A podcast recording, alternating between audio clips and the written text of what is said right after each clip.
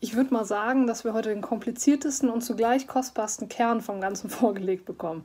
Ganz schön schwierig, 60 Sekunden, ich probiere es trotzdem. Lena, der Eulenfisch-Podcast mit Lena Beuth.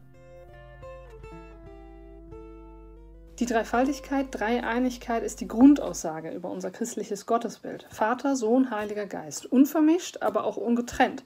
Und im Innersten können wir dieses Bild nur erahnen, also nicht klar greifen. Was meint das Evangelium denn dann heute konkret? Hat das überhaupt was mit mir zu tun? Ich denke ja, durch die Liebe. Das ist eine bleibende Zusage Gottes. Also ich meine, hallo, Warum gibt sich Gott eine Welt, die so verquert ist teilweise, dass es unmöglicher bald nicht mehr geht? Weil er sich genau da drin den Menschen zeigen möchte. Nicht mit Regeln, sondern in erfahrbarem Leben hin zu ihm und zu den Menschen. Ich meine, Jesus ist ja auch nicht mit einem Shirt rumgelaufen, wo drauf steht, ich bin der Sohn Gottes, sondern er wurde von Gott her Mensch, mit dem Alltag der anderen Menschen geistig und physisch erfahrbar wird. Das ist das bleibende Ereignis aus Liebe.